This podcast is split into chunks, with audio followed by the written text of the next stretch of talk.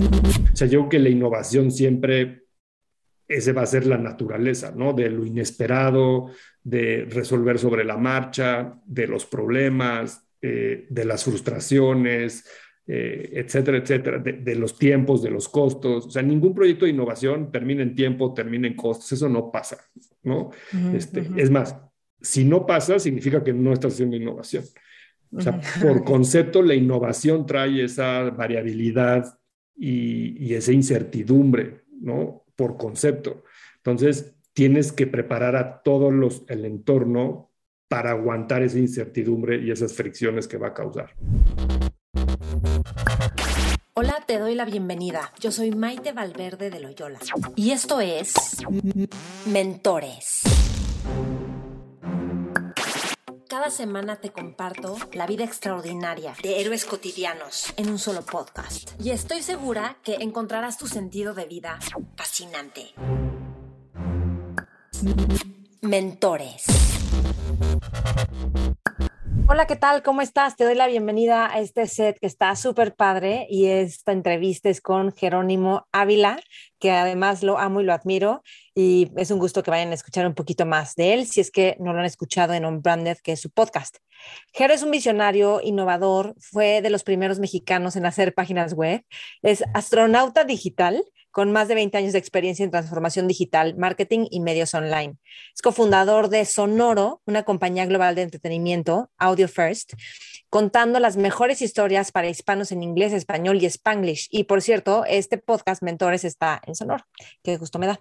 Luego es fundador y presidente de Element, una de las principales agencias de transformación y marketing digital del mundo hispano. Tiene un equipo de 150 personas apasionados en la tecnología, y ellos hacen pensamiento estratégico, creativo, diseño, producción digital, datos, tecnología, todo para innovar y conectar en todas las plataformas y pantallas. Y ha trabajado con clientes como Corona, Microsoft, YouTube, Walmart, Spotify, Telcel, Audible, Doritos, Home Depot, Burger King, Netflix, PepsiCo, Samsung, Converse y muchos más. Es, bueno, ya les dije, es host de Unbranded, un podcast de marketing que tiene muy buenas entrevistas, por cierto. Y en esta entrevista, Jerónimo platica conmigo de cuál es el futuro del podcast. Hablamos también de cómo ganar clientes y cultivar la relación con los clientes a través de los años. Cómo lidera equipos grandes, cómo hace que, que, que su empresa sea exitosa y que las personas se hagan cargo de sus diferentes roles cómo mantenerte a la vanguardia en temas de, nuevos paradigmas de tecnología e innovación. Hablamos de los beneficios que ha obtenido a través de la meditación y el deporte, lo cual me encanta. Y bueno, es, es, un, es increíble, ha sido juez en premios de comunicación, publicidad, etcétera. Lo puedes encontrar en LinkedIn como Jerónimo Ávila y en Twitter también Jerónimo Ávila y métete a la plataforma sonoramedia.com. ¿Ok? Bueno, te dejo con Jero y antes de, te recuerdo que cada siete semanas empezamos Mentores Lab, en donde leemos libros. El autor del libro es nuestro mentor y vamos leyendo los capítulos a lo largo de las seis semanas. Y cuando nos juntamos, platicamos los temas del libro y yo pongo ejercicios y dinámicas para que llevemos los temas más relevantes a nuestra vida diaria. Es fascinante, no es lo mismo que leer un libro, es ir en el paso a paso de cómo implementamos todo este conocimiento a nuestra vida diaria, que en realidad es lo que importa el conocimiento, aplicarlo en nuestra vida. Entonces te va a fascinar. Ok, toda la información la pongo en mis redes, Maite Valverde de Loyola y Mentores con Maite. Entonces, me encantará verte en Mentores Lab y te dejo ahora con Jerónimo Ávila. Mentores. Jero, bienvenido a Mentores. Hola Maite, qué gusto estar aquí platicando contigo. Sí, pues yo te dije, ¿no? Que estaba nerviosa de esta entrevista. De muchas entrevistas normalmente estoy nerviosa. ¿Y tú no te pones nervioso cuando haces entrevistas? A veces sí, pero yo creo que cuando uno se da cuenta que ya sabe lo que hay que hacer y todo, ya se le quita el nervio. ¿Qué es lo que hay que hacer en una entrevista?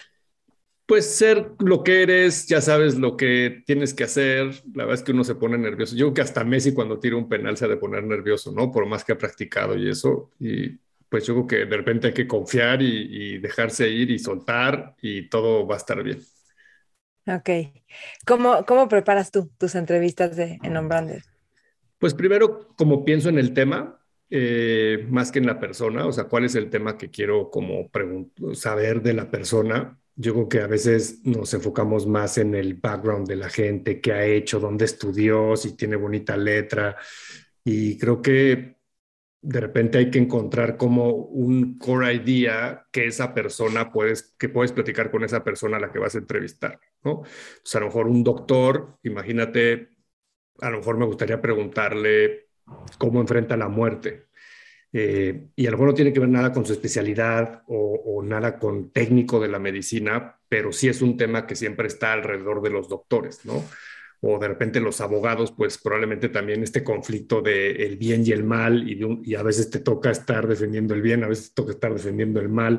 Son como preguntas, creo que pocas veces nos hacemos y que a veces son más interesantes de hablar de algo específico. sí, de acuerdo. Y, o sea, ¿preparas las preguntas o también conforme van saliendo? Pues sí, preparo algunas. O sea, normalmente como que trato de de estudiar a la persona, ¿no? A ver, este, sus redes sociales, si ha hecho otras entrevistas, si publica contenidos, pues me avento un par de contenidos. Eh, si no conozco a la persona, como que le dedico un poquito más de tiempo a eso. Si ya la conozco, pues probablemente ya sé más o menos cuáles son sus intereses, sus pasiones. Creo que también está mucho en eso, en conectar con la gente que entrevistas en lo que le gusta. Eh, y lo que, le, y lo que la apasiona. Y, y cuando tú llevas el, la plática hacia esa pasión, normalmente ahí conectas de una forma mucho más fácil, ¿no? Porque es como más sincera. Eh, pues como que cuando, cuando alguien te pregunta algo de algo que te apasiona, siempre te sueltas y te sueltas y te sueltas. Entonces también como que fluye mucho mejor la plática.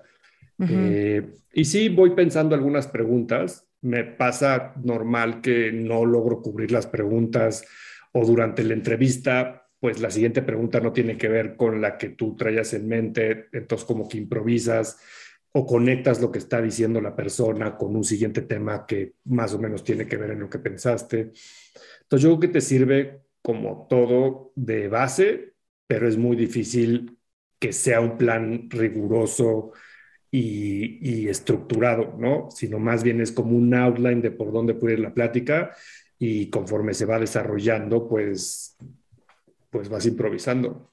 Sí, bueno, y el otro día estábamos comentando y tú me decías que sientes que el formato más de conversación, no sé qué adjetivo le pusiste, pero no sé si es más interesante o más padre o qué, qué dirías de eso. Pues yo creo que las conversaciones, si de repente son conversaciones como muy trilladas, pues de repente aburre, ¿no? O sea, como que yo creo que el, podcast al menos tiene esta, estas categorías o es entretenimiento o es como algo de personal growth o educativo. Entonces, el entretenimiento podría ser el típico programa de chismes, ¿no? Pues esta semana en los Oscars tal cosa y el vestido de no sé quién. Este, entonces es más como de chisme, crítica, gossip, o estás dando las noticias. Ese es un corte de contenido. Creo que el otro es más educativo en función de, a lo mejor aprendes algo de finanzas personales, a lo mejor aprendes algo de meditación, a lo mejor aprendes algo de criptomonedas, de tecnología. Y entonces, eso es valioso en función de que las personas que estás escuchando tengan la capacidad de desarrollar un tema complejo, a lo mejor de una forma sencilla, que sea didáctico como te lo explican y que en pocos minutos tú seas capaz de asimilar una información que antes no tenías y que a ti te hace conciencia o te abre, digamos, la mente a otras perspectivas que no tenías antes de consumir ese contenido. Eso es mucho más difícil porque pues, es como dar una clase o sea, toma mucho tiempo preparar una clase, ¿no? O sea, tú para dar una clase de una hora probablemente te toma tres horas preparar la clase. Entonces, esa capacidad de, de estructurar una conversación de una forma que sea divertida, que no te aburras, pero que sí entiendas los conceptos y que además sean cosas que te interesan, pues no está fácil. Entonces ahí es donde tienes que pensar también mucho en quién es tu escucha, a quién le quieres llegar, a gente súper clavada en el tema, a gente totalmente ignorante del tema, pero que quiere saber un poquito más. Entonces también el acercamiento de la plática va siendo diferente. Por ejemplo, en On Branded siempre lo hemos pensado como un podcast para muchas gentes de la industria del marketing, desde los nuevos hasta los viejos, los que están de un lado de la industria, los que están del otro lado de la industria, desde los clientes hasta los proveedores, haz de cuenta de sus clientes. Entonces, pues tienes que tratar la mayoría de los temas desde un punto de vista bastante universal. De repente, si te clavas a la técnica y hablar de cosas muy sofisticadas o avanzadas, la mayoría de la gente no va a poder seguir esa conversación, se va a aburrir y se va a ir. Entonces, ese es como el secreto de llevarlo a un punto medio donde ni es básico básico para que los que sí saben más pues como un poco les, les llame la atención a lo mejor cierta información que no sabían o escucharla desde una perspectiva y una postura distinta. Pero la gente que no sabe nada, pues también que sí los lleves a la luz, ¿no? Este, y, que, que, salgan de ese episodio o de ese contenido con, con una mejor concepción de algo. ¿Y tú qué has aprendido? O sea, de tus entrevistados, del podcast, ¿qué, pues yo creo que lo que uno más aprende es que porque en, ciertos sentidos no hay una verdad universal, ¿no? Sí, pero yo creo que uno se da cuenta en cualquier tema que no hay como una verdad universal y que siempre depende del punto de vista en el que veas las cosas, ¿no? Puede ser la religión, puede ser algo profesional, puede ser una relación de pareja, lo que sea en la vida, siempre hay una, una visión contrapuesta probablemente desde otro lugar que ve las cosas, que lo asimila de una forma diferente eh, por el tipo de persona que es, por las experiencias que ha vivido, por distintas razones. Entonces yo creo que siempre es bastante bueno eh, darse cuenta que hay que ponerse en la postura del otro para entender al otro.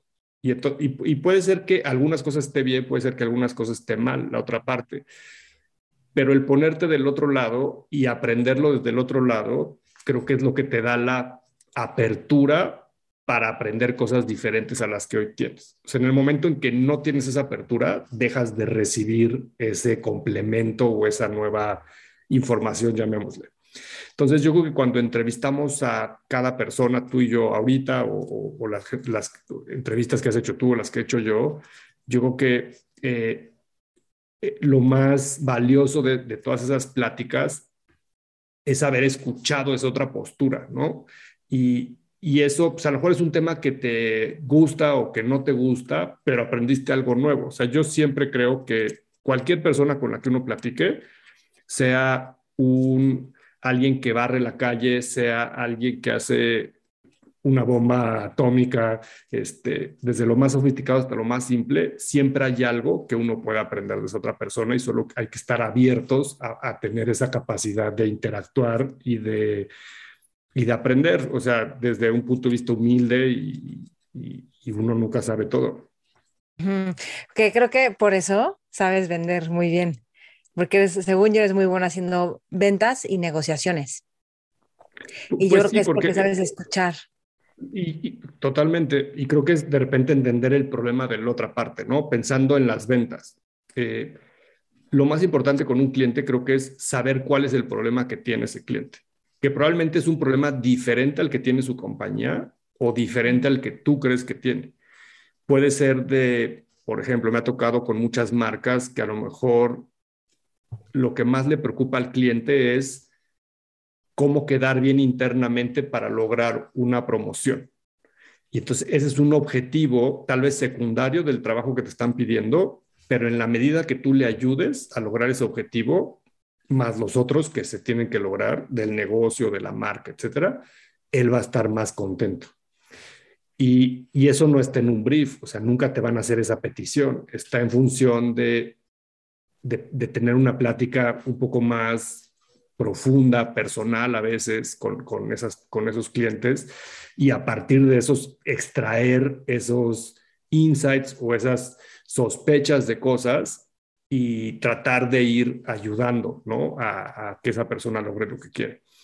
Muchas veces el cliente no sabe lo que quiere también, entonces hay que hacer las preguntas básicas. Oye, pero ¿y por qué me estás pidiendo esto? Si tú no necesitas una casa verde, tú necesitas un departamento azul, ah, es que nunca lo había pensado que se podían hacer departamentos. Pues sí, pues mira, hay muchos tipos de, productos que te podemos construir.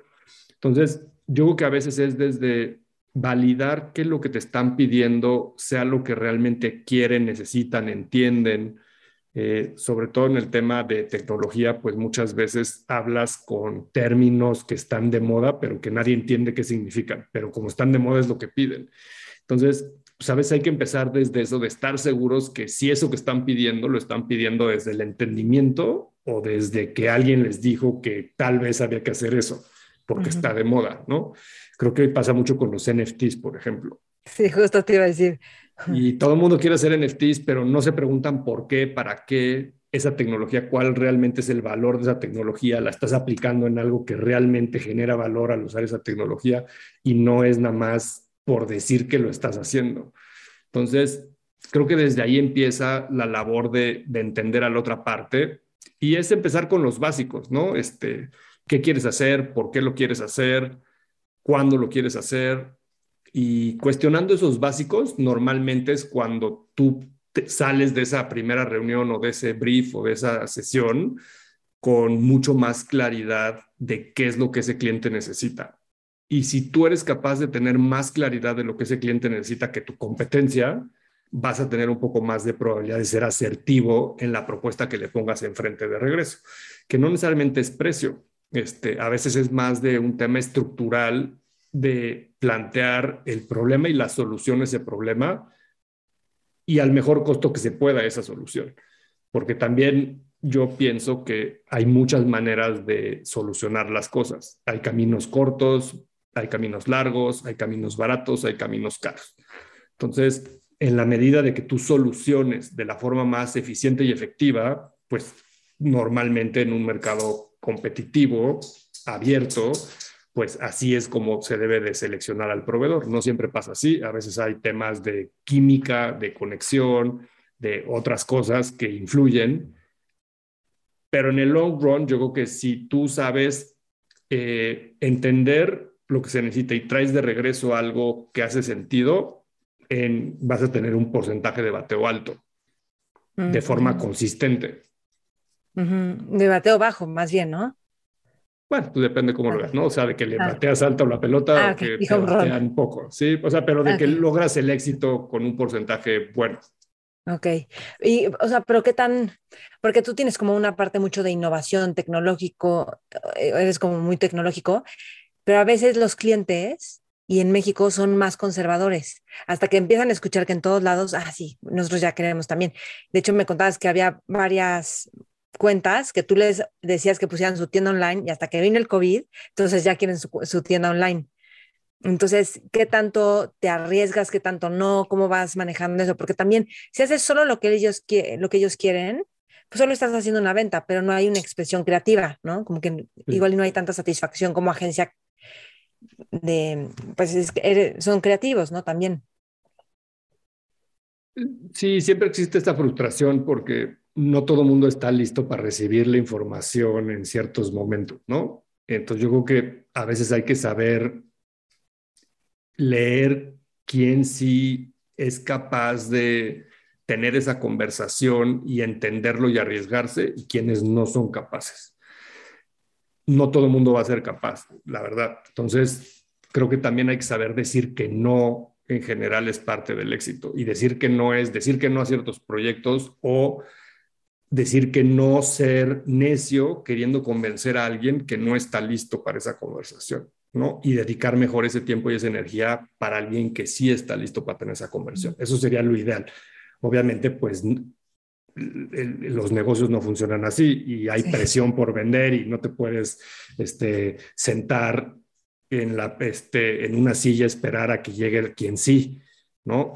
Entonces, yo creo que acaba siendo un balance entre que si tienes mucha necesidad de vender, por ejemplo, o de tener ingresos, pues postergas un poco esa innovación y te pones a entregar lo que la gente hoy quiere. Y ya que tienes esa base cubierta de break-even, de los costos fijos o del dinero que, necesitas como para vivir con, eh, suficientemente bien, ya que estás ahí con esa base, aunque no sea muy disruptiva y aunque no sean el tipo de proyectos que quieres, empiezas entonces sí a ser más agresivo en conseguir los otros, pero ya habiendo resuelto esa parte económica primero. sea, en cambio no tienes que comer, pues no te vas a arriesgar al 100%, ¿sabes? Este, Entonces yo creo que ahí es donde está un poco también el tema de ir, de diversificar, de ir haciendo un plan con el tiempo. Y, y cuando uno encuentra un cliente o un proyecto donde sí, sí te dan esa, esa apertura y sí te dan esa confianza y ese beneficio de la duda de las cosas, pues hay que aprovecharlo también. Entonces, pues es muy importante que cuando tienes una de esas oportunidades, pues hay que cuidarlas muchísimo, ¿no? Y, y es como un huevo, o sea, si dejas que se te cae, se va a romper. Entonces, cuando sí logras romper esa barrera de convencer, de encontrar a la persona correcta o al cliente correcto, pues entonces hay que cumplir esa expectativa y esa promesa. Entonces, pues le tienes que echar el doble de ganas. Este, probablemente vas a tener que sacrificar cosas, ¿no? Puede ser tiempo, puede ser dinero, puede ser una fiesta, puede ser horas de sueño, puede ser cosas, ¿no? Pero va a haber un sacrificio a cambio de esa oportunidad y hay que saberla aprovechar y ser conscientes de que es una oportunidad. O sea, a veces eso también pasa. Nos llegan las oportunidades, pero no hacemos conciencia que es una oportunidad y, esa conciencia nos lleva a dar lo mejor de nosotros mismos para aprovechar esa oportunidad, ¿no? O sea, a veces lo hacemos ya de una forma monótona, sin, sin, sin la reflexión, y entonces pues no te das cuenta que desaprovechaste una oportunidad, nada más pasó enfrente de ti, pues nunca la agarraste, nunca le dedicaste el tiempo, nunca la incubaste de, de la mejor manera. Entonces también es importante aprender a saber hacer eso. Este, y a veces, aunque seas consciente y lo hagas, pues no te sale, porque pues la innovación así es. Este, Es hacer algo por primera vez y probablemente no te va a salir bien la primera vez. Pero bueno, ¿tienes pues, un ejemplo? ¿Tienes un ejemplo con alguien que te haya pasado? Pues probablemente, eh, pues muchos proyectos en, en, la agencia que hemos hecho con los años, siempre los hemos hecho por primera vez, ¿no? La primera vez que hicimos un website, la primera vez que hicimos un e-commerce, la primera vez que hicimos social media, la primera vez que hicimos video. Entonces, siempre en esas primeras veces, eh, pues no, no, no, tienes tanta experiencia a lo mejor haciendo eso. Eh, es como, imagínate SpaceX y Elon Musk ahorita. Pues es un cohete que vaya a Marte. Pues nadie tiene experiencia haciendo eso, ¿no? Va a ser la primera vez. Se van a enfrentar a muchas cosas nuevas las van a tener que resolver en el camino. Entonces, nadie espera que lo logres a la primera. ¿Cuántos cohetes le han explotado en el mar? ¿No? Sí, muchos. Este, entonces, creo que también es el manejo de la frustración un poco y también siempre ser como muy transparente y claro con la expectativa hacia el cliente o hacia los externos. Mientras esa expectativa sea clara y transparente y sea honesta, eh, al momento que te enfrentes a los problemas, los vas a poder afrontar todos los involucrados de una buena manera. Pero si de repente sobreprometiste cosas o no fuiste muy transparente de los riesgos de esas cosas y algo malo pasa, ahí es cuando entra un conflicto importante y normalmente rompe los proyectos. Pero ¿cómo les anticipas? O sea, por una vez estás vendiendo y quieres que pues, te escojan a ti y cómo pensemos, pensemos un e-commerce. Este, pues vamos a hacer un e-commerce de eh, mira, me acuerdo hace unos años que cambiamos toda la plataforma de Cinemex de los boletos que antes no eran numerados y que tenías que irte a formar a los cines, ¿no? Para entrar a una sala. Entonces, ser un cambio de paradigma importante en la industria. Y entonces, pues desde convencerlos de, pues no, lo vamos a centralizar el inventario, lo vamos a numerar, lo vas a poder reservar, vamos a evitar las colas, pero pues requiere implementar esta tecnología, capacitar en las salas, que el consumidor aprenda a comprar de una forma diferente y a vivir de una forma diferente el cine. ¿Cuáles son los riesgos? Pues de repente se nos puede caer el sistema y pues si ya todo está sistematizado y se te cae el sistema, pues operativamente es un riesgo. Ya no hay como una versión eh, análoga de eso que quieres implementar, ¿no? Entonces, lo platicas, evalúas el riesgo, ves qué opciones hay, pues a lo mejor metes un sistema alterno de respaldo por si se va la luz, que entre como un UPS, ¿no? Pues que entre el segundo. Eso va costando. Entonces, pues también a veces quieres mitigar los riesgos, pero el costo de mitigar esos riesgos es tan alto que pues, entonces dices, no, pues si ya pasa, pasa. Pero está platicado. y está de alguna manera acordado que ese riesgo existe, que la probabilidad es de lo que sea que calculaste que es y que estamos todos de acuerdo en que si pasa, pues pasa. Entonces, el día que pasa, pues, pues chino, sí nos pasó. Pero bueno, a lo mejor ya hasta teníamos un plan B platicado. Pues mira, el día que nos pase, regresamos a hacerlo como lo hacíamos antes y vemos qué pasa. Y también a lo mejor pasa una vez al año y entonces no es un problema importante, pero si te pasa una vez al día, pues esa idea no funciona. Y entonces sí hay que replantear eh, de fondo cómo estás estructurando esos proyectos y esas ideas, ¿no? O sea, yo creo que la innovación siempre, ese va a ser la naturaleza, ¿no? De lo inesperado, de resolver sobre la marcha, de los problemas, eh, de las frustraciones, eh, etcétera, etcétera, de, los tiempos, de los costos. O sea, ningún proyecto de innovación termina en tiempo, termina en costos. Eso no pasa, ¿no? este, Es más, si no pasa, significa que no estás haciendo innovación. O sea, por concepto, la innovación trae esa variabilidad y, y esa incertidumbre, ¿no? Por concepto. Entonces, tienes que preparar a todos los, el entorno para aguantar esa incertidumbre y esas fricciones que va a causar. Eh, y nada, y hacer lo mejor que puedas. Y yo creo que con los años he aprendido que los clientes a veces valoran más eso y que seas capaz de manejar y administrar eso en los proyectos a que el que falles o no falles, porque todos fallan.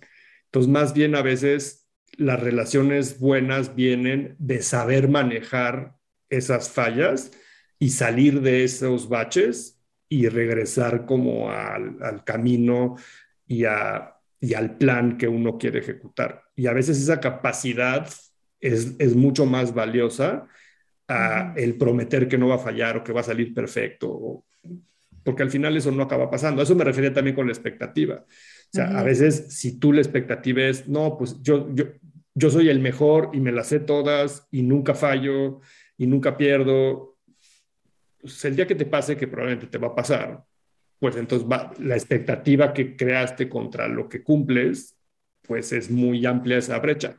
Y a veces ya eso ya no es corregible. ¿Y, y qué es lo que, cuál es tu diferenciador o qué es lo que hace única tu agencia o para que te escojan a ti? Porque al, al final haces una promesa de marca, ¿no? Yo creo que eh, hoy al menos, creo que es diferente que cuando empiezas que cuando estás ya más consolidado, pero hoy que somos una agencia más consolidada, pues creo que valoran mucho la experiencia que ya tenemos y que podemos demostrar esa experiencia con cientos de proyectos que hemos hecho con los años de distintos tipos. Entonces, cuando alguien quiere que le hagamos una campaña de lanzamiento de una marca, pues tenemos cientos de casos de muchas industrias que hemos hecho lanzamientos exitosos de marcas. Entonces, pues eso da mucha confianza. Eh, segundo, creo que pues demuestras que tienes un equipo capaz en todos los niveles y en todos los frentes. Eh, y lo demuestras desde el día que llegas a recibir el brief, las preguntas que haces al recibir ese brief, si son inteligentes o no son esas preguntas, en la propuesta que pones sobre la mesa, si la estrategia, la creatividad y la técnica de esa propuesta tienen buen nivel o no tienen buen nivel. Y al final, pues es un tema también de negocio, pues tiene que ser competitivo en tiempo y en costo, típicamente. Entonces, a la hora que tú en todas esas partes puedes demostrar capacidad y eres competitivo contra el mercado, pues ahí es donde logras pues llevarte el, proyecto. Oye, ¿qué, has lanzado exitosamente? ¿Qué, qué proyectos? Bueno, pues muchos, cientos, pero como ¿Cuáles pues podrías? Pues no sé, por ejemplo, somos la agencia de Telcel hace 15 años, entonces hemos hecho muchísimos proyectos con ellos en el tiempo. Eh, hemos cubierto muchos mundiales, por ejemplo, con Corona, este, hicimos toda la estrategia del mundial en Rusia, eh, lanzamos Spotify en México hace algunos años, entonces hicimos todo el lanzamiento de marca de Spotify los primeros cinco años de la compañía, todo el programa de adquisición de usuarios. Eh, y así pues tenemos muchos clientes en muchas industrias que les hemos ayudado a hacer un rebranding de Bonafont, nos tocó hace algunos años hacerle como el rebranding todas, muchas de las marcas de PepsiCo Food nos ha tocado ayudarlas. Eh, pues hay veces que son marcas que se quedan poco vigentes para las generaciones jóvenes y entonces eso hay que reposicionarlas. A veces hay marcas nuevas, ejemplo Spotify, pues hoy es una marca súper conocida, pero hace 10 años nadie sabía que era ni siquiera la música en streaming. Entonces tienes que explicar, es como explicar hoy los NFTs. O sea, pues tienes que explicar desde cómo es esa tecnología y esa forma de consumo distinta a la que estamos acostumbrados y luego e explicar por qué tú eres una, la mejor opción para eso. Entonces, pues es ir ayudando a las marcas a descubrir cuál es la mejor forma de hacerlo. Eh, y normalmente pues hay desde métricas de construcción de marca, hay métricas de negocio, ventas típicamente. Eh, entonces, pues también cómo vas cubriendo esos frentes para demostrar que lo que estás haciendo está dando resultados en esos objetivos. Y cómo, es que aparte tienes que llegar con la gente correcta me decía una vez un señor, un super empresario, me decía, nunca vayas con los ángeles, ve con los dioses, entonces con los meros, meros, pero como con la gente indicada. ¿Cómo llegas con esas personas? O sea, te los presentan o ya los conocías de X. Digo, ya cuando estás consolidado, pues casi que a veces vienen a ti, ¿no? Pero, mm, ¿cómo, cómo te hiciste de ese networking? Pues yo creo que es con, con el tiempo. Eh, yo que uno siempre hay que estar abiertos a conocer gente. ¿No? Y esa es como una primera barrera que hay que quitarse y hay que saber que ese networking tiene un valor futuro si lo sabes construir y cultivar, porque yo creo que también las relaciones, por ejemplo, las amistades, si tú a un amigo eh, de toda la vida, pues nunca lo ves, pues esa amistad se va disolviendo, empieza a haber menos cosas en común que compartes y llega un momento en que ya son dos personas tan distintas que pues ya no hay compatibilidad de nada, ¿no? Yo que con los clientes no es diferente, pues si tienes un cliente, pues lo tienes que, tienes que hablar con él con cierta frecuencia, lo tienes que tratar de cultivar en el tiempo. Eh, muchas veces los clientes van cambiando de compañía, entonces si hiciste una buena chamba en la compañía A, cuando se vaya a la compañía B, pues probablemente te va a tomar en cuenta para que le ayudes ahí en otros retos que traiga. Entonces creo que también eso va pasando con el tiempo, que muchos de, los brand managers con los que empecé hace muchos años, hoy tienen puestos mucho más importantes en esas áreas de, de, las compañías, son directores de marketing o directores generales o lo que sea. Entonces también ahí el network que empezó junior, por decirlo de alguna manera, acaba siendo directivo después de 10 años, 15 años, 20 años. Entonces también ese networking va madurando y va creciendo. Y si lo supiste eh, mantener con el tiempo, pues probablemente conforme pasan los años va a ser más poderoso. Pero ¿cómo lo mantienes? O sea, ¿te vas a comer cada más o menos con qué frecuencia? ¿Cómo? Y pues además que sincero, ¿no? No así de la comida con el cliente de flojera, ¿no?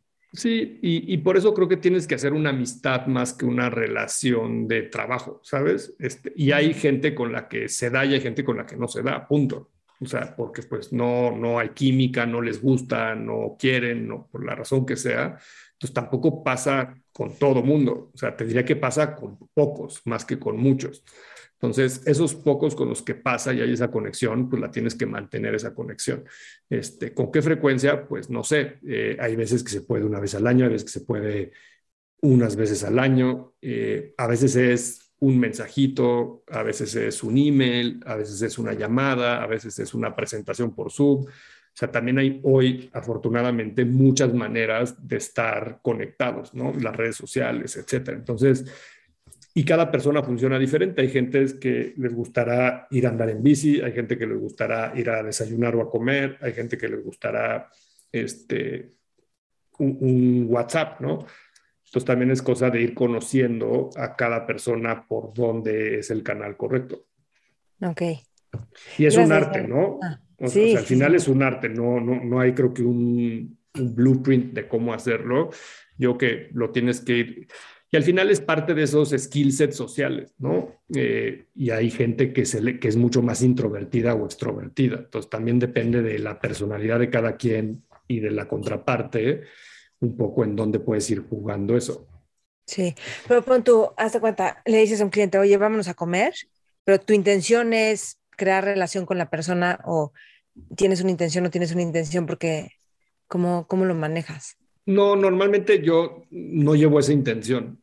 O sea, como que siempre intento que sea desde una parte auténtica, honesta, sincera, y si de ahí construye y conecta, pues qué bien, y si no, pues no. Y hay veces que esas comidas son puramente de negocios y hablas del el problema o el tema específico y ya, ¿no? Este, no, no te adentras a una parte más interpersonal este, o de otras cosas. Hay veces que sí. Entonces, este, y pues vas sabiendo, ¿no? En una conversación, este, quién te va abriendo qué puertas, si te metes, si no te metes, cómo las desarrollas, este, eh, de repente hay veces que te dicen de un tema que tú también te interesa mucho y entonces es muy fácil desarrollar ese tema. Hay veces que te hablan de algo que ni sabes, ni te interesa, ni le entiendes, entonces es muy difícil desarrollarlo. Pero pues es una habilidad, es como pues también hablar de matemáticas. Pues hay gente que puede leer una ecuación diferencial y hay gente que no, ¿no? Depende de una habilidad eh, que puedes o no tener y, que eso lo hace más fácil que, que otro. O sea, yo, yo conozco muchas personas que de repente empezar a conocer a alguien y platicar con esa persona les es muy fácil y natural y sin pena y, y, lo hacen muy bien y hay otras personas que nada más no pueden, les da pena, no quieren, este, entonces pues depende mucho también de ese estilo, pues cuál es la forma en la que tú vas a hacer ese networking, ¿no? Porque si no eres una persona tan social o tan extrovertida, probablemente vas a tener que seguir una estrategia diferente, que puede ser desde a lo mejor una asociación, puede ser eh, desde, desde los resultados del proyecto, y entonces te vas más contra lo académico o técnico que contra lo social, interpersonal. Obviamente creo que una mezcla de todo siempre es mejor, ¿no? Y tener ese balance. Este, y pues si estás haciendo un proyecto con alguien, pues entregar los resultados y eso debiera ser suficiente para que esa relación continúe y sea profesionalmente productiva para todos. Y a veces eso basta, a veces no, a veces sí tienes eso, pero como no cultivaste lo social, pues esa relación termina por, por ya no existir después ok. Oye, ahora quiero pasar a otra parte más como líder, de tener, creo que tienes como 150 personas a tu cargo, nada más en la agencia, ¿no? Más o menos. Bueno, ¿o más? Así de, no, son 500. ¿Cuántos? Bueno, sí, más o menos. sí, un poquito menos, 150. Ok, bueno, ¿cómo, ¿cómo haces que funcione? Bueno, sé que tienes, o sea, Julieta seguro ayuda a que funcione, pero porque yo, bueno, ya te lo había, te lo, te lo he dicho, que yo creo que eres súper buen jefe, porque le das chance a la gente de ser, eres cero como prepotente o lo que yo diga, y mm, yo creo que eso ayuda mucho, pero al final, pues tienes que rendir cuentas, ¿no? Y resultados y que las cosas funcionen. ¿Cómo, cómo lo manejas?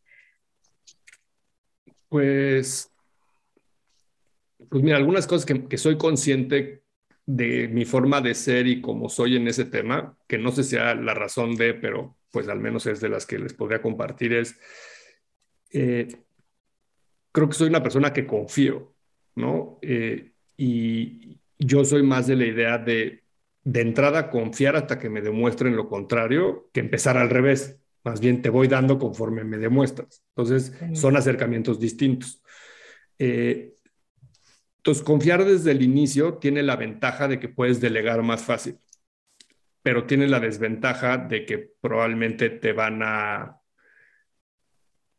te vas a encontrar con más fallas, ¿no? Este, sin que las esperaras. Este, entonces, pues si estás dispuesto a, a ese, eh, a que te sucedan esas cosas eh, como de disappointment, ¿no? Este, pues está bien, ¿no? Entonces, confiar, creo que intento de, como que cada quien encuentre su forma de resolver. Mira, me pasó muchos años, te pongo el ejemplo de los sitios, cuando hacíamos sitios y muchos del diseño de los sitios pasaban por mi aprobación. Entonces, si a mí me gustaba la propuesta, se la enseñamos al cliente. Si no me gustaba, no se la enseñamos al cliente. Y la vez que un día alguien me dijo algo y reflexioné y aprendí que pues uno no, si, si hay 50 diseñadores eh, en la agencia y cada uno de esos 50 personas tiene un estilo y una propuesta y una capacidad diferente, ¿por qué solo va a filtrar a mi gusto? ¿No? Entonces es como un embudo de 50 a 1. Y entonces pues pierdes mucha, mucha capacidad de propuesta y de innovación y de muchísimas cosas cuando tienes ese filtro a una sola persona. Entonces cuando entendí eso es, pues bueno, o sea, si en lo técnico y en el brief y al, o sea, si esto resuelve el problema que nos pidieron, se presenta, me guste o no, resuelve el problema. Si no lo resuelve, entonces lo echo para atrás. Pero si sí lo resuelve, aunque no me guste, lo voy a enseñar al cliente, porque sí es una, sí es una respuesta a eso que nos pidió. Y puede ser que el cliente tenga el mismo gusto que esto que están presentando, que aunque a mí no me guste, a él sí le va a gustar o a su consumidor le va a gustar. Entonces, imagínate que de repente es un, yo que soy hombre y de repente es una marca que va a mujeres, a mí no me gusta, pero pues yo no represento a el género al que va esa marca o viceversa. O es una marca de coches y a mí no me gustan los coches. Entonces, creo que cuando aprendes a eso, por ejemplo, es más fácil soltar y darle la oportunidad a esos otros puntos de vista, otras maneras de resolver las cosas. A veces funciona, a veces no funciona. Y entonces tener sí la capacidad de cuando no funciona, ayudar a los equipos a entender qué no funcionó y que la siguiente vez hayan aprendido de eso. Entonces, en la agencia decimos siempre que se vale equivocarse una vez, ¿no? Y aprender de esa vez que te equivocaste. Todos nos podemos equivocar. Porque si tú en una compañía haces una cultura de castigo y que al, primer error te corro, nadie se va a querer equivocar y entonces nadie va a querer arriesgar ni innovar, porque la innovación es igual a error. Entonces, cuando estás en una cultura que castiga el error, normalmente es una cultura que no incentiva la innovación o las formas de pensar diferente o los procesos distintos. Entonces, si no estás abierto a esa mejora o a, ni siquiera mejora, no estás abierto a ese cambio, todo siempre va a quedarse con el status quo. Entonces, creo que una cosa que hemos sido exitosos en temas de cultura organizacional, que probablemente viene de mi forma de pensar, es siempre estemos abiertos al cambio. Este, probablemente hemos vivido engañados muchos años haciendo las cosas de una manera y un día, por alguna razón, encontramos una forma distinta, mucho mejor, pues hay que estar abiertos a que eso puede pasar. Y si, y si no fue mejor, pues no importa, regresamos a como lo estamos haciendo, no pasa nada, ¿no? O sea, de repente uno cree que, que pasa mucho cuando, cuando alguien se equivoca y la verdad es que no pasa tanto. Entonces, cuando un poco te, te haces de esa forma de pensar y con ese mindset de no pasa nada y aquí si alguien se equivoca no lo vamos a correr, ¿no? O sea, hay que entender qué pasó, hay que hacer procesos para evitarlo una siguiente vez, hay que aprender qué fue lo que no funcionó de ese experimento ¿sí? Y no lo, y no lo volvemos a repetir ese error. Pero equivocarse es parte del proceso, ¿no? Entonces yo creo que tiene que ver mucho con eso, tiene que ver con que me gusta que la gente sea autodidacta y, y que aprenda a resolver las cosas por sí solo, ¿no? O sea, como que siempre he intentado de, pues resuelve, ¿no? O sea, al final, si necesitas coaching, yo te doy el coaching, si necesitas tomar una decisión y no la quieres tomar solo, la tomamos juntos, pero tú eres responsable de eso y resuélvelo completo como si fuera totalmente tuyo, ¿no? Eh, y creo que eso siempre ha funcionado, siempre hemos tenido una visión como muy humana de las cosas, ¿no? Es un negocio de gente, eh, la gente es lo más importante como insumo, como, como, como tema de, de, digamos, de las ideas, de toda la parte como intelectual. Entonces, pues también cuidar a las personas, ¿no? Este, no son cosas, son personas. Y entonces, cuando lo ves desde ahí, pues hay cosas como la pandemia que son decisiones más fáciles porque, pues ya uno de la pandemia, es más, antes de que cerraran las escuelas, ya todo el mundo estaba agarrando sus computadoras yéndose a su casa. ¿Por qué? Pues porque, ¿por qué no? Y si puede ser que hay un peligro y lo puedes evitar desde el principio, pues lo evitas desde el principio y todo el mundo agarra la onda y todo el mundo le echa todas las ganas y salimos adelante en conjunto, ¿no? Entonces también como que esa, esa idea de, trabajar en equipo y de que el problema de uno es un problema de todos y de la compañía, pues eso también ayuda mucho, ¿no? Eh, nunca me ha gustado, por ejemplo, las descripciones de puestos, porque siento que eso te, te etiqueta y te limita ya ciertas cosas. Y yo creo que eso es un error porque es que eso a mí no me toca, por ejemplo, es una cosa que no puedo encontrar, es cuando alguien me conteste eso, ¿no? Este, mm. O sea, ¿cómo que no te toca? O sea, ¿quién dijo que qué te toca y qué no te toca? Este, mm. O por qué tú hoy haces esto y no puedes aprender a hacer esto otro. O sea, ¿por qué solito tú te limitas a tu propia crecimiento, a exploración? Entonces, valoro mucho las personas que no piensan así, que al contrario le entran a lo que sea, a veces son buenos, a veces no son tan buenos, este, pero al menos existe la voluntad y las ganas. Y si existe voluntad y ganas, ya tienes el 80% de las cosas hechas, la verdad. sí. Y este, ¿y cómo, o sea, tienes rituales a nivel empresa que generen esta cultura o a través de juntas con los líderes y ellos lo llevan a sus equipos también o cómo? La verdad es que he sido un poco desordenado en ese sentido. Este, eh, contratamos hace unos meses por primera vez en 20 años eh, alguien de recursos humanos. Entonces, y, para que eso te dará una idea de, de, esa forma de ser. Pero ha sido como también adrede, ¿no? O sea, justo hacer responsable a cada quien de su parte. Por ejemplo, cuando tenemos que contratar talento, los jefes de área normalmente son quienes buscan ese talento y resuelven eso. Y yo creo que no hay nadie mejor que ellos para hacerlo, porque son los que técnicamente saben mejor de esa especialidad y de eso que se necesita, y son los mejores que van a poder entrevistar a alguien y hacer esas preguntas que se necesitan hacer. Y al final, si se equivocan en esa contratación, ellos son los últimos responsables de, de resolver y responder por ese error. Entonces, cuando tú le dejas eso a un tercero, esas responsabilidades o corresponsabilidades empiezan a diluir y siento que empieza, no, pues es que reclutaron mal. Es que yo les dije lo que quería, pero no me trajeron lo que yo quería. Y entonces empieza a haber una cultura al revés. en lugar de ser como todos somos, eh, el accountability de esas cosas lo tenemos todos, empieza a ser de alguien más, ¿no? Y creo que eso a veces pasa mucho en las corporaciones cuando van creciendo, eh, o cuando son globales, no, pues es que es un problema de global, no, es que es un problema el de finanzas, no, es que es un problema el de compliance, y nadie se hace responsable. Y cuando nadie se hace responsable, nadie tiene la presión de la solución. Y yo creo que eso te hace ir muy lento. Entonces yo creo que todas las organizaciones que quieren ir rápido, tiene que, tienes que empoderar a que la gente tenga ese accountability de las cosas para lo bueno y para lo malo. Y darles también las herramientas para resolver, ¿no? Este, Porque no se vale tener como eh, la responsabilidad, pero no tener los elementos. Entonces, este, yo rara vez me meto cuando hay una contratación de alguien que no me reporta directo, por ejemplo. Yo confío en la gente que está abajo. Y ya, y si lo hacen mal, pues tienen que aprender. Y, el día que necesitan ayuda, yo les ayudo. Pero en principio todos saben que les toca. Eh,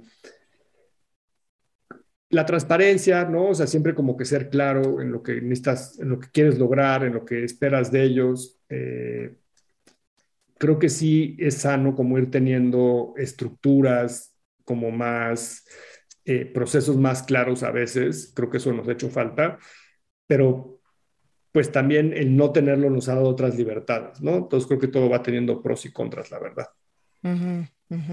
Ok. Oye, quería preguntarte de, o sea, del mundo del podcast, voy a regresar al mundo del podcast, que es que, no sé, bueno, ya todo, o sea, hay gente que yo quería entrevistar que me dicen, ya no, ya he dado demasiadas entrevistas, es como que ya se vuelve todo medio que se está reciclando a sí mismo, o cómo ir curando, ¿no? Todo el contenido de los podcasts, hacia dónde va todo este mundo. Porque todo el pues mundo, o sea, todos los que nos apasiona esto, queremos hacer un podcast. A mí no me gusta escuchar las entrevistas. Es como que yo la escucho y digo, yo quiero hacerla. O sea, no quiero escucharla de alguien más, quiero hacerla yo. Pero pues así somos muchísimos. Bueno, tú porque eres muy atascada. Este, pero yo creo que yo creo que el podcast hoy está como en la web 1.0, por hacer la analogía, y como todo formato va a tener que ir madurando y, y evolucionando de distintas maneras. Entonces, yo creo que el, podcast 1.0, digamos, la versión más fácil de un podcast es improvisar un micrófono en medio, una plática de dos personas y la grabas, ¿no? Que al final no es diferente que escuchar la mesa de junto en un café que están platicando. Puedes, con la diferencia que aquí puedes escoger quiénes las personas y qué tema están haciendo y ver si estás de chismoso escuchándolo o no. Pero digamos, es como un, en términos de, de producción de contenido, es un contenido relativamente fácil de producir, ¿no? Porque requiere poco tiempo previo para grabarlo y poco tiempo de postproducción para publicarlo, ¿no? Entonces, imagínate. Presupuesto no muy alto, ¿no? O sea.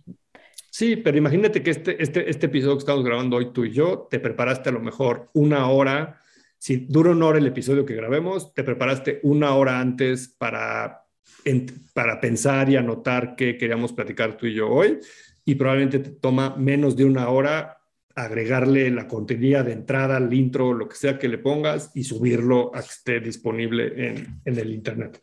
Entonces, es, un episodio que te tomó tres horas producir, ¿no?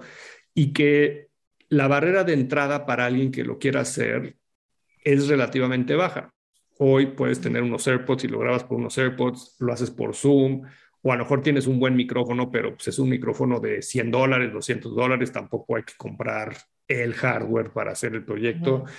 Y lo puedes hacer bastante do it yourself, aprendiendo lo mínimo tecnológicamente que necesitas aprender, ¿no? O sea, nada que hoy con la digitalización que tenemos y las apps que traemos en nuestros teléfonos y el estilo de vida que hacemos no hayas hecho nunca.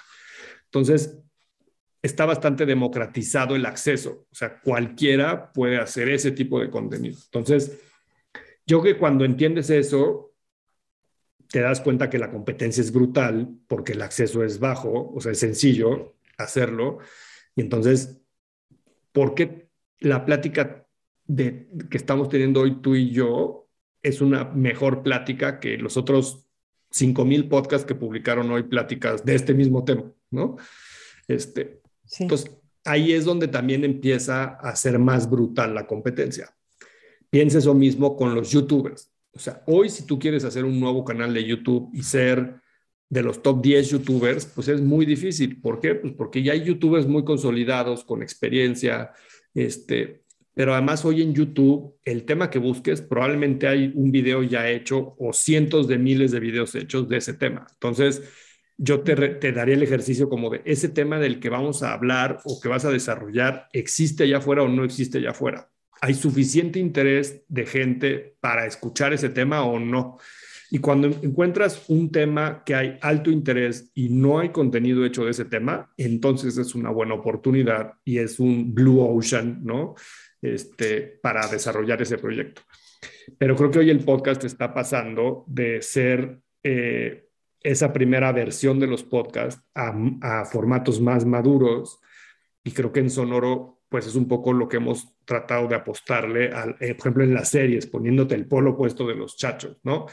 una audioserie como las que hacemos parece más como un proceso de una película, toma seis meses, un año al menos, es 20 personas desarrollando ese proyecto en el tiempo, guionistas, directores, ingenieros, músicos, eh, gente de marketing para lanzarlo, o sea, un proyecto de esos a lo mejor tiene 5.000 horas este, de distintos equipos para poderlo lanzar eso, la barrera de entrada pues, es muy alta, tanto en la especialización de todas las personas, como en los recursos, como en el tiempo, como en lo que sea. Y normalmente, como en una película, nunca haces una película donde hay 50 películas igualitas. O sea, es raro, o sea, quitan los Romeos y Julietas y esas cosas, pero en realidad tú ves las películas que hoy hay en el cine y aunque llevamos décadas haciendo películas, sigue habiendo espacio para hacer ideas diferentes, contarle historias este, nuevas, con técnicas distintas, piensa en la animación, y cosas. Entonces, eso mismo que en el cine pasó del blanco y negro, de ser cine mudo a con audio, a color, a 3D, a ta, ta, ta, eso mismo va a pasar de alguna otra manera con los podcasts. No sé si en lo técnico, ¿no? Porque yo creo que el audio está bastante avanzado en lo técnico, ¿no? O sea, tú puedes escuchar cosas en un cine 7D, 3D, eh, entonces yo creo que ya el audio llegó a ese nivel a ese límite tecnológico de muchas cosas, está más en las estructuras narrativas de los contenidos que hacemos, ¿no? O sea, cómo haces innovación en esas estructuras narrativas y en contar esas historias que nadie ha contado. Entonces, para mí el futuro del audio, en parte, no en todo, está en explorar esas otras avenidas que hoy han estado bastante poco desarrolladas y hacerlas desde el punto de vista del entretenimiento. Creo que hay otro clúster de contenido que es más el educativo, que es lo que hablábamos al principio, que es, en lugar de, de, tener una conversación tú y yo de muchos temas de la vida y de nuestra forma de ser y de pensar, que es valioso, pero hay más competencia, creo que a lo mejor puedes hacer capítulos que hablen de un tema en específico. Imagínate eh, cómo levantar dinero como startup. Y es como una masterclass o un TED Talk de un tema concreto en específico y donde probablemente los dos tenemos experiencia haciendo eso y por eso es valiosa esa clase. Que no es diferente que en la universidad entrar a una clase de alguien que quieres aprender algo de un tema en específico. Entonces, ese es el otro acercamiento. En lugar de hacerlo más desde a ver qué sale en la plática, es preparar un TED Talk de un tema en específico en 20 minutos. Y entonces tú ya sabes como escucha que si quieres aprender de neurociencia, pues descargas este episodio y después de 30 minutos vas a saber más de neurociencia. Eso tiene una barrera de entrada también más alta, porque pues, no, no cualquiera habla de neurociencia. O sea, tú y yo a lo mejor no sabemos nada de neurociencia y pues nos vamos a platicar de eso y pues va a ser un fracaso, ¿no? Este, Entonces, ahí ya el expertise de, la persona que desarrolla el tema y la especialización y la profundidad con la que se toma ese tema es lo que te va haciendo la diferenciación y probablemente la relevancia contra que no hay muchos contenidos así y que la gente que sí quiere saber de eso, pues te va a encontrar y lo va a leer, ¿no? Hace poquito eh, platiqué con un músico eh, muy bueno eh, que acaba de terminar su doctorado y quería un poco eh, toda esa información que tiene de su carrera y de su doctorado, hacerlo en un podcast. Y lo que le decía es, oye, pues este va a ser un podcast que a lo mejor te van a escuchar mil personas, porque solo hay mil personas en las grandes universidades del mundo que van a entender el nivel de plática y de tema que quieres desarrollar, lo cual está muy bien porque qué padre compartir el pues Son los programas estos del History Channel, ¿no? Que van a las bodegas estas a encontrar, que dices, ¿a quién le interesa? Pues sí hay gente que le interesa. Yo tengo amigos que, que les gustan. Seguro que sí. Pero entonces ahí es apostarle más a lo masivo o al nicho y pues también eso en términos del modelo de negocio pues es muy diferente. Probablemente si es algo de tan de nicho o lo haces por gusto y por pasión más que por dinero probablemente o lo haces porque te ayuda en un plan profesional mucho más integral y este es solo una pieza de ese plan. Puede ser temas de personal branding, puede ser temas hasta de conocer gente interesante de tu industria, ¿sabes? Este, a lo mejor solo por eso vale la pena, más que por la publicidad o el sponsor o el negocio que haya detrás de ese show. Yo estaba pensando en estos que dices de súper elaborados de 50 mil horas de las series. O sea, ¿qué tan buen negocio es eso? Y al mismo tiempo digo, pero alguien lo tiene que hacer, ¿no? Como que en este caso sonoro es una opción, pero pues alguien, pero no sé qué tan buen negocio está haciendo eso. Estás piloteando piloteando si esto, cómo hacer pues de esto un negocio?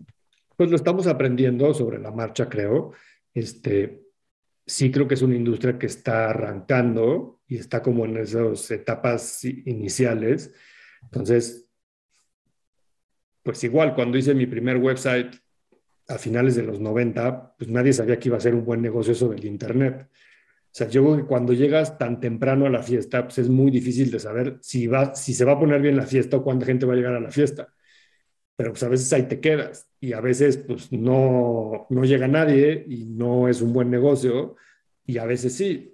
Creo que está muy en función de el, el olfato, el instinto eh, y también pues creo que hemos visto que está en Estados Unidos, que es un mercado más avanzado, y los contenidos en inglés que típicamente van unos años antes que nosotros en español, pues es un poco lo que hemos visto que está funcionando, ¿no? Y si empiezas a ver modelos de negocio exitosos y compañías que empiezan a escalar y a tener, y, y con esa escala logran agarrar un, negocio interesante, ¿no? Yo que mucho en este tipo de, proyectos, a veces la escala es lo que decide si, si lo logras monetizar suficiente o no. Piensa en el negocio de Google, este, Google Maps o el Gmail incluso, ¿no? O sea, a lo mejor el mundo no, no aguanta tener 50 proveedores de emails gratuitos como antes había Hotmail, Yahoo y miles. Y al final, después de un tiempo, pues te consolidas y hay tres. Lo mismo va a pasar con las compañías de streaming como Netflix. No puede haber 50, van a sobrevivir cinco. Entonces, yo creo que a veces, aunque tengas la idea correcta y estés en el momento correcto, los pocos que logran llegar a cierta escala son los que terminan ganando. Entonces, pues todo eso está por verse y por demostrarse y por lograrlo o no lograrlo. Entonces, yo creo que hoy estamos en esa etapa todavía de definir quiénes van a ir por, esos lugares, quiénes logran ir rápido en, en, la carrera, piénsalo como un maratón, ¿no? Este, y a lo mejor solo los 50 más rápido aspiran y de esos 50 llegan 10 al final, al último kilómetro, y de ese último kilómetro, esos 10, pues 5 la arman, ¿no? Y realmente la pelean. Entonces creo que estamos en esa etapa, creo que hemos hecho muchas cosas bien en el poco tiempo que llevamos. Ya logramos que nuestra primer serie, Toxicomanía, se vaya a hacer una película con Paramount Plus. Eh, Hemos sido reconocidos con muchos premios como el mejor show de ficción en Estados Unidos con Tejana en los Ambis. Hemos logrado hacer partnerships con compañías muy importantes. Entonces creo que hemos logrado construir y avanzar en muchos frentes y ahora estamos en una etapa de consolidación y de lograr escalar al siguiente nivel todo lo que hacemos, ¿no? Tener más shows, tener más alcances, crear una estructura comercial, eh, y hay cosas que siempre las tienes que ir haciendo como al mismo tiempo. Por ejemplo, el desarrollo del producto y las ventas, porque luego es, es como el huevo o la gallina, no quieres vender, pero no tienes el producto que vender. Piénsalo en los podcasts. Es que yo quiero hacer dinero de mi podcast, pero me escuchan dos mil personas. Pues difícilmente vamos a hacer dinero con una audiencia tan chiquita, pero pues por ahí se empieza, pero a lo mejor necesitamos escalarlo para que realmente sea un negocio interesante. Y no todos los shows lo logran. Y no es porque sean malos shows, sino simplemente porque hay temas que no le interesan a tanta gente y si no es masivo, pues no se logra monetizar lo suficiente. Es como los videos en YouTube. Cualquiera puede subir un video a YouTube y probablemente monetizarlo. Pero pues si te van a pagar 20 centavos de dólar al mes por tus videos, pues no te sirve para vivir de eso. Entonces no lograste escalar. Y la verdad es que los youtubers que llegan a los miles de millones de views y que ya les pagan miles de dólares por ese contenido, son poquitos. Y lo mismo los TikTokers que los Instagramers, que lo que sea. Entonces, a veces también creo que vivimos en esta ilusión de que todo mundo puede ser creador de contenido y influencer y ser como las Kardashian de exitosos, pero pues no es cierto. Hay poquitos. Es igual que los músicos, es igual que los futbolistas, este, no porque cualquiera pueda comprar un balón de fútbol va a ser Messi. O sea, hay muy poquitos que logran ser Messi. Hay muy poquitos lugares para esas personas. Y realmente tienes que ser muy bueno y destacar muchísimo en eso que haces. Y aún así, a veces no lo logras, ¿no? Entonces creo que de repente ahí hace falta un, un filtro y un ojo mucho más autocrítico de todos los proyectos que emprendemos, de si tienen realmente ese potencial o no. Y yo qué pasa con los hijos, ¿no? Este, pues uno luego no ve los defectos de los hijos, pero pues claro que tienen defectos, este, y claro que no son buenos, y a lo mejor no son los más guapos, ni los más inteligentes, ni los más buena onda, pero pues el amor a veces distorsiona y no tienes esa capacidad de darte cuenta de esas realidades. Y lo mismo pasa con los proyectos y con los negocios. A veces hay que sí darse cuenta de esos defectos y que pues, probablemente no es la idea correcta para lograr esa expectativa que queremos. Yo creo que la expectativa y calibrarla es muy importante también. O sea, si lo haces por ver qué pasa, por aprender, por diversión, por pasión, por conocer gente, etcétera, pues qué bueno, y a lo mejor eso es lo que te nutre y te llena, pero si lo haces para renunciar a tu trabajo, ¿no? Es típico, para un trabajo godín, con jefe, con horario, porque quieres la libertad total de influencer y que te inviten de, de fiesta en fiesta, este, y te regalen todo, pues ojalá lo logres, pero es difícil. Sí, sí, sí, no. Oye, voy a cambiar de tema. Tú, eh, cuéntame un poco los congresos a los que vas, todos los temas de, o sea, ¿dónde te empapas de todos los temas de innovación, de lo que sigue, de, o sea, ¿cómo te estás informando y actualizando constantemente? Pues trato de leer cosas, este, ¿En qué? desde, pues en, en online mucho, yo que la mayoría, pero pues algunas revistas que me gustan, por ejemplo, eh, colecciono la revista Wired hace muchísimo tiempo, este, y creo que es una revista que de repente te deja ver como muchas ideas nuevas, ¿no? Este, eh, libros, de repente intento leer libros de cosas diferentes y que de repente me dan como una perspectiva distinta. No sé, el otro día estaba leyendo un libro de un, eh, de un premio Nobel de Economía que habla de cómo funciona el cerebro para la toma de decisiones. Ah, de Kahneman. Sí, una cosa muy difícil de leer, la verdad, este, pero que de repente, con que te quedes con ciertas ideas, te, de repente como que las vas reflexionando y las vas conectando con otras cosas, ¿no? Eh, he ido a muchas cosas que tienen que ver con tecnología con los años, desde el CES en Las Vegas, que es el Consumer Electronic Show, que es, el, es la feria de tecnología más grande del mundo, la segunda feria más grande del mundo después de la de China o sea, asisten como 150 mil personas al año. Y es un showroom donde todas las marcas de tecnología, pues, lanzan sus innovaciones del año, ¿no? Desde los Samsung, Sony, etcétera, del mundo, hasta compañías chiquitas o startups. Entonces, pues eso te ayuda a contrastar desde las compañías globales de consumo y las cosas más mainstream hasta startups chiquitas experimentales que probablemente la mayoría no subsistan al siguiente año, pero que pues realmente la capacidad de propuesta y, el nivel de riesgo que toman son muy grandes. Entonces, pues como que puedes comparar ese espectro. Y la verdad es que me ha tocado ir por más de 10 años y a veces entre un año y otro no logras ver la diferencia en las tendencias. Eso es muy curioso, este, porque los, los grandes trends suceden más cada 3, 5 años. Entonces, de repente como que hay años que piensas, no, pues hoy no hubo tantas cosas nuevas, pero porque a lo mejor no es un cambio, no es un año como de cambio sísmico. Pero de repente sí hay años que es drásticamente diferente entre un año y el otro. Pero creo que lo, lo ideal sería poderse darse cuenta antes de ese cambio sísmico que ahí viene y subirte a esa ola antes de que llegue la ola. Porque ya cuando sale en, en Wired o en, o, en, o, en, o en, los lugares, cuando, cuando todo el mundo habla de los NFTs, pues ya es tarde para entrarle a los NFTs, ¿sabes? este, es como empezar a hablar hoy del Bitcoin, cuando hay gente que lo empezaba a comprar hace 10 años. O sea, la oportunidad era hace 10 años. O sea, no quiere decir que hoy no puedas hacer cosas, seguro sí, pero ya no es una oportunidad tan interesante y el riesgo es muy diferente. Eh, eso me gusta, voy al South by Southwest, que es en Austin.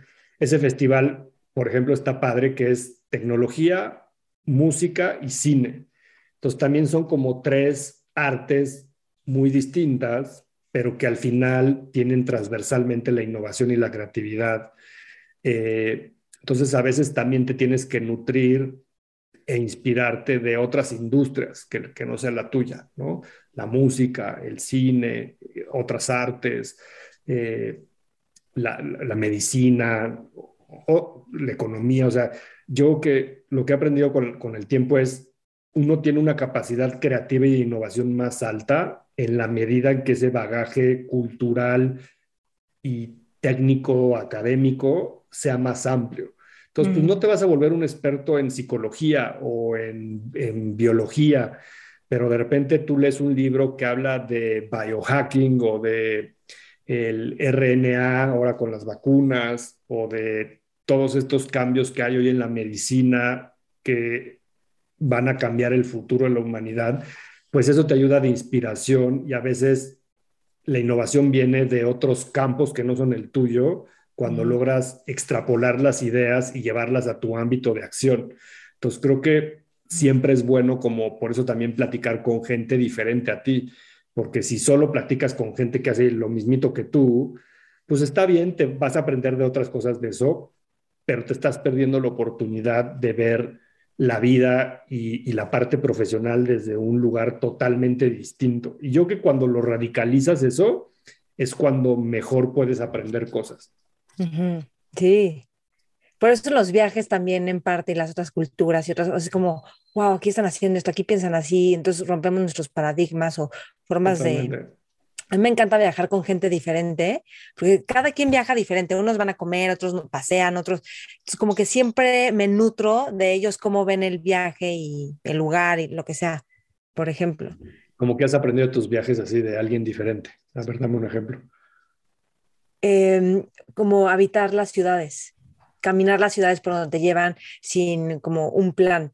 O cuando viajo con gente que sabe muchísimo de la historia de los lugares, entonces así como que tiene otra dimensión el lugar, ¿no? Por ejemplo, ir al Museo del Prado con un tío mío arquitecto que ama el arte, bueno, o sea, era así como el Prado. Y luego volví a ir después sola y era como, ya veía otra cosa distinta yendo yo sola, ¿no? O si voy con un grupo de meditadores, cuando fui a la India, pues era como una dimensión distinta a mis amigas que son como más místicas y esotéricas. Unos son meditadores como más como de la neurociencia y otras son como más esotéricas. Y con ellas, bueno, o sea, sientes la magia de los lugares, la presencia del cielo, pero de una forma muy particular, ¿no? Así. O la gente que le gusta mucho platicar con los que viven en los lugares, entonces como que, no sé, son formas que a mí a veces no se me ocurría y eso ha hecho que se me ocurra aprender más, conocer diferente, divertirme. Justo. Y, esa, digamos, esa eh, polarización en la forma de pensar, de ser y de pensar es lo que te hace que se vuelva más dinámica la, el intercambio de las ideas y de, y de la información en general. O viajes que tomaba de cursos, entonces eran los grupitos que se iban de shopping y luego los grupitos que iban más a museos.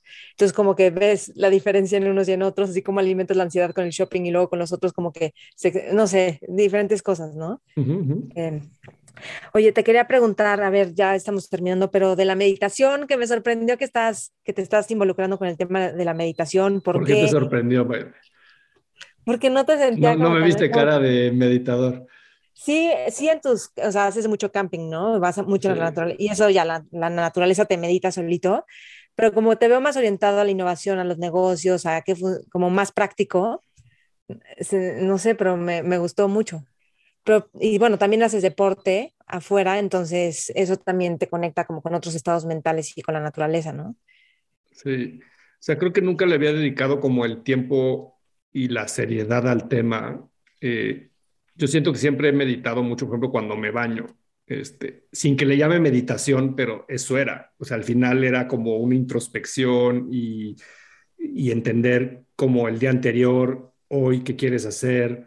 Y es como ese ejercicio de, ay, pues hoy tengo estos pendientes, quiero lograr estas cosas, o un tema que traes ahí en la cabeza, un problema, imagínate, pero que no tuviste en el día el tiempo para dedicarle eh, a pensar ese problema. Entonces, como que siempre cuando me baño como que me pasaba eso. Y coincidió, creo, eh, que, que tuve un problema del oído y que yo que mucho de lo que he investigado de, de, cómo minimizar el tinnitus que tengo es, eh, es un tema de respiración y es un tema de, de, de, controlar como ciertos niveles, ¿no? O sea, por ejemplo, el estrés o la ansiedad o cosas así.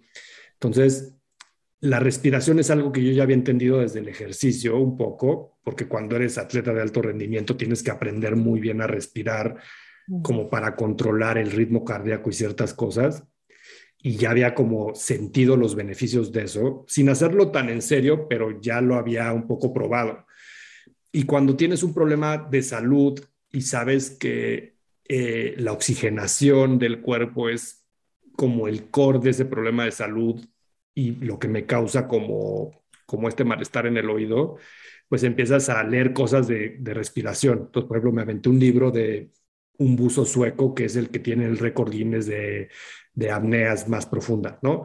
Entonces, imagínate un tipo que aguanta nueve minutos sin respirar. Pues seguro ahí hay algo que aprender que puedes tú usar en lo que estás viviendo, que aunque no es tan extremo, pues seguro te ayuda un poquito, ¿no? O ahora todo esto que hay de de el Iceman Challenge y, estas respiraciones rápidas, pero también con el frío eh, y el sistema inmunológico. Entonces empieza a conectar esas cosas.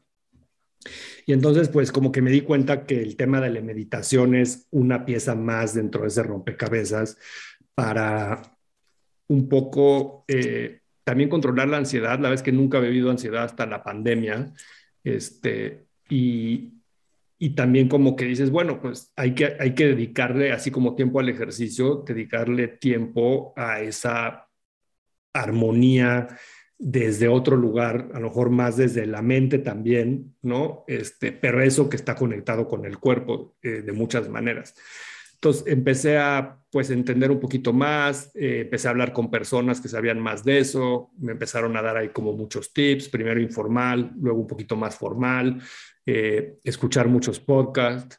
Eh, por ejemplo, hacemos uno que se llama Intención del Día, con Rox, que es una fregona haciendo eso, y entonces pues ella también me ha dicho mucho cómo puedo ahí canalizar eso. Y pues es practicar, o sea, al final como el deporte, eh, yo como he entendido la meditación es esta capacidad de, de saber controlar los pensamientos, de no que no te lleguen, sino que seas capaz de no clavarte en ciertas cosas, ¿no?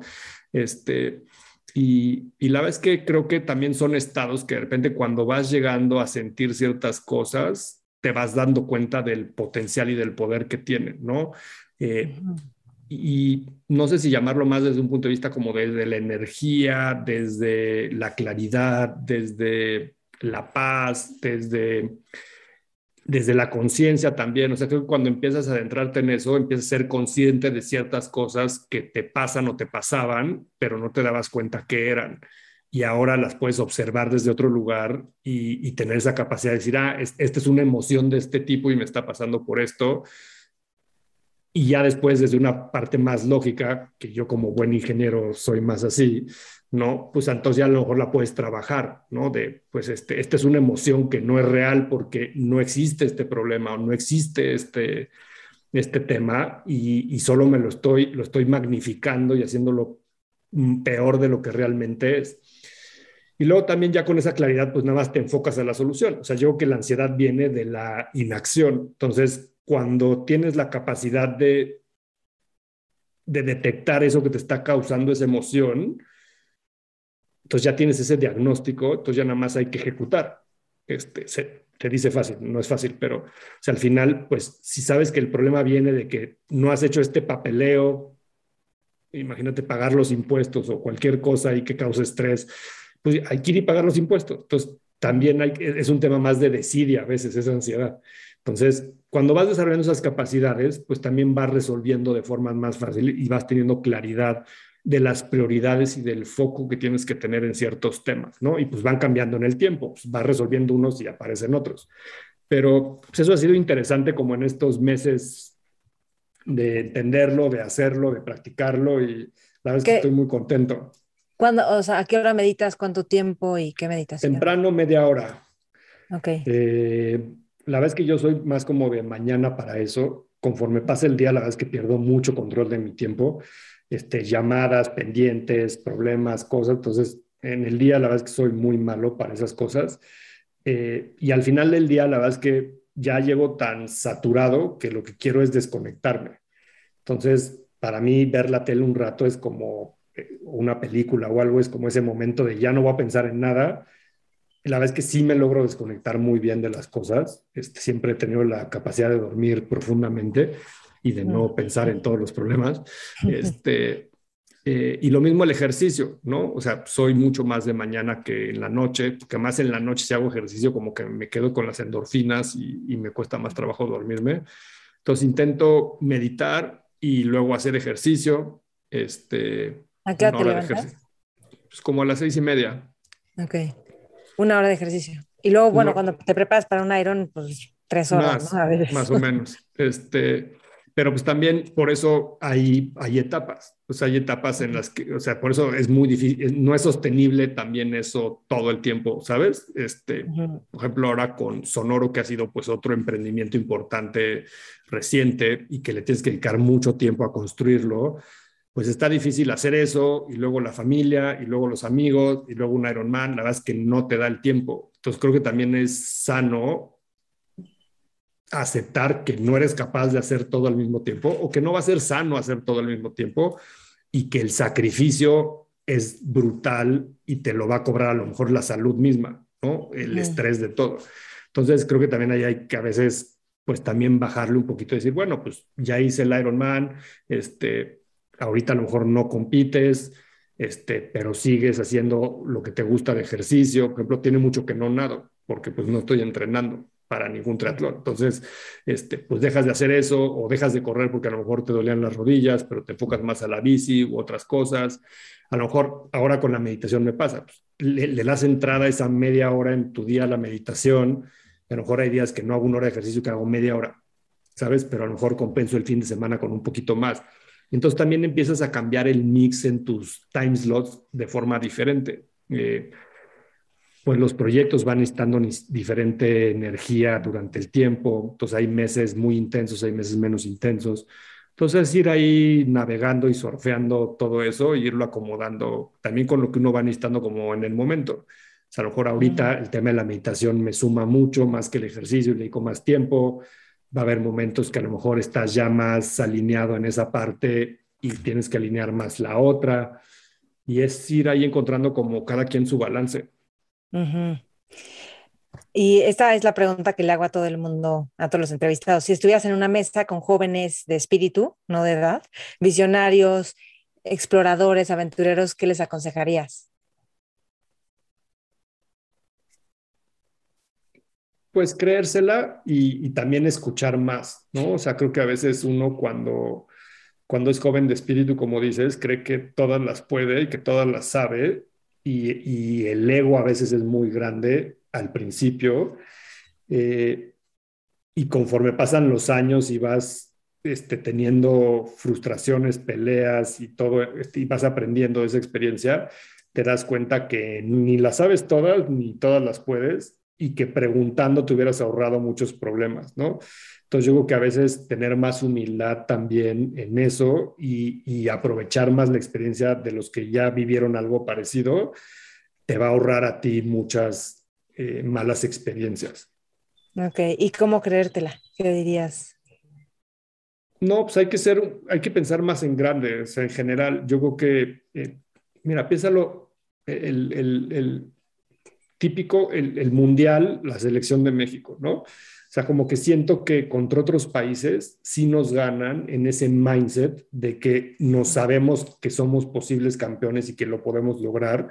Yo que eso a veces pasa también, e, eso que refleja un pensamiento nacional, creo que hay otras cosas más a nivel personal que uno tiene que realmente fijarse metas más grandes. Eh, aunque parezcan muy imposibles o locas, pero yo creo que sí se pueden lograr, ¿no? O al menos si te, este, este, hay que apuntar a la luna para, a lo mejor no le pegas a la luna, pero pues le llegas en medio, ¿no? Entonces, yo creo que sí uno tiene que, que creérsela más en todo lo que hace, ¿no? Este, si vas a hacer algo, pues que trates de que sea lo mejor que es en eso que vas a hacer, ¿no? Que sea chiquito, pero que sea lo mejor de ese segmento chiquito. Entonces yo creo que sí, a veces hay que ser un poco más ambiciosos, sin caer en la soberbia y en otras cosas, ¿no? Pero, o sea, yo creo que sí hay que crecerla más. Muy bien, ay, Jero, pues gracias. Qué gusto platicar contigo, escucharte, aprender de ti. no, gracias a ti, Maite. Podemos aquí seguir platicando horas. Ya sé, y tú, pero no más de hora y media, ¿eh? Y yo, bueno, se le pasa de volada, pero sí me quedé con muchas preguntas, pero tuve que organizar los temas. Me parece bien, pues si no, luego hacemos otro episodio. Sí. Gracias, Jero, qué gusto. ¿Dónde te encuentran? ¿En LinkedIn? Pues en LinkedIn, en Twitter como Jerónimo Ávila, este, pueden escuchar un branded podcast si les interesa el marketing o ideas de este tipo y pues ahí en Google seguramente me encuentran. Ajá, ok, muy bien. Mentores. Espero que hayan disfrutado esta entrevista. Jero es un súper líder, visionario, súper empático, que de veras a mí me encanta cómo hace crecer a las personas y por eso crecen sus proyectos, que sabe escuchar, que además pues tiene una vida súper integral en la parte de ejercicio, de deporte, de mente, familiar, de negocio. Entonces es un ser humano increíble. Espero que, pues sí, quiero yo saber qué es lo que más te sirve de esta entrevista, con qué te quedas. Busca a Jero en las redes, Jerónimo Ávila, yo Maite Valverde de Loyola, el programa Mentores con Maite y también checa la plataforma de podcast Sonoro, que es la que creó Jero, que hay un montón de contenidos de podcast, ¿ok? Gracias por escuchar, gracias por compartir y hasta pronto. Mentores.